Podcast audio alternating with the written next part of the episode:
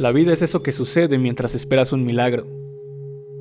Pasamos gran parte de nuestra vida viviendo en piloto automático, dejándonos llevar por la inercia, por la rutina del día a día, siendo víctimas del misterioso señor destino, enojados por las limitantes de nuestro contexto, heridos por los impactos de las palabras y el significado que le damos a las cosas que escuchamos y que los demás nos dicen. Tomamos personales todos los comentarios que van hacia nosotros, ignorando que tal vez esas palabras salieron de una herida profunda y llegaron dispuestos a sembrarse y hacer otra. Olvidamos el poder que tenemos para elegir lo que es mejor para nosotros, antes de lo que es mejor para los demás. Y no hablo de ser egoístas, hablo de ser conscientes. ¿Y qué es la conciencia sino la capacidad que tenemos para observar y aprender sobre nosotros mismos?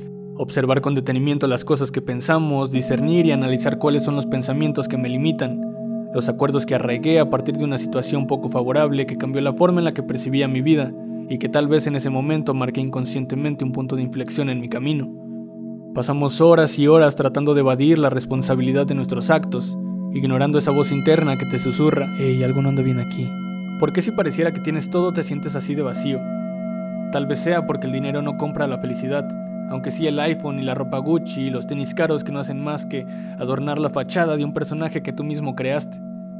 Un personaje con máscara de valentía y cara de mamón, con kilos y kilos de inseguridad y de emociones reprimidas, infelizmente protegido por barreras que te separan de conectar con la aceptación y el amor propio, y que no te dejan ver la maravilla de los colores que brillan dentro de ti. La conciencia también permite percibir tus emociones, navegar en tu dualidad, somos luz y somos oscuridad, pero también somos color y nos movemos entre todos sus matices. La vida es unir y venir, es subir y bajar, y disfrutar cada que nos encontramos en el medio. La vida es eso que nos sucede mientras vamos en automático. La vida es un cúmulo de experiencias, como diría un buen amigo.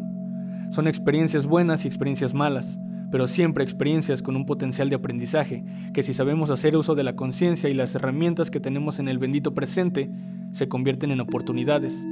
Porque el día que te mires al espejo, te veas a los ojos y sepas que no hay alegría más grande que poder estar vivo, y que tú no eres más pero tampoco eres menos, que eres igual que los demás y que no te falta nada para ser feliz porque te tienes a ti mismo, a ti misma, entonces ese día te vas a enamorar de ti.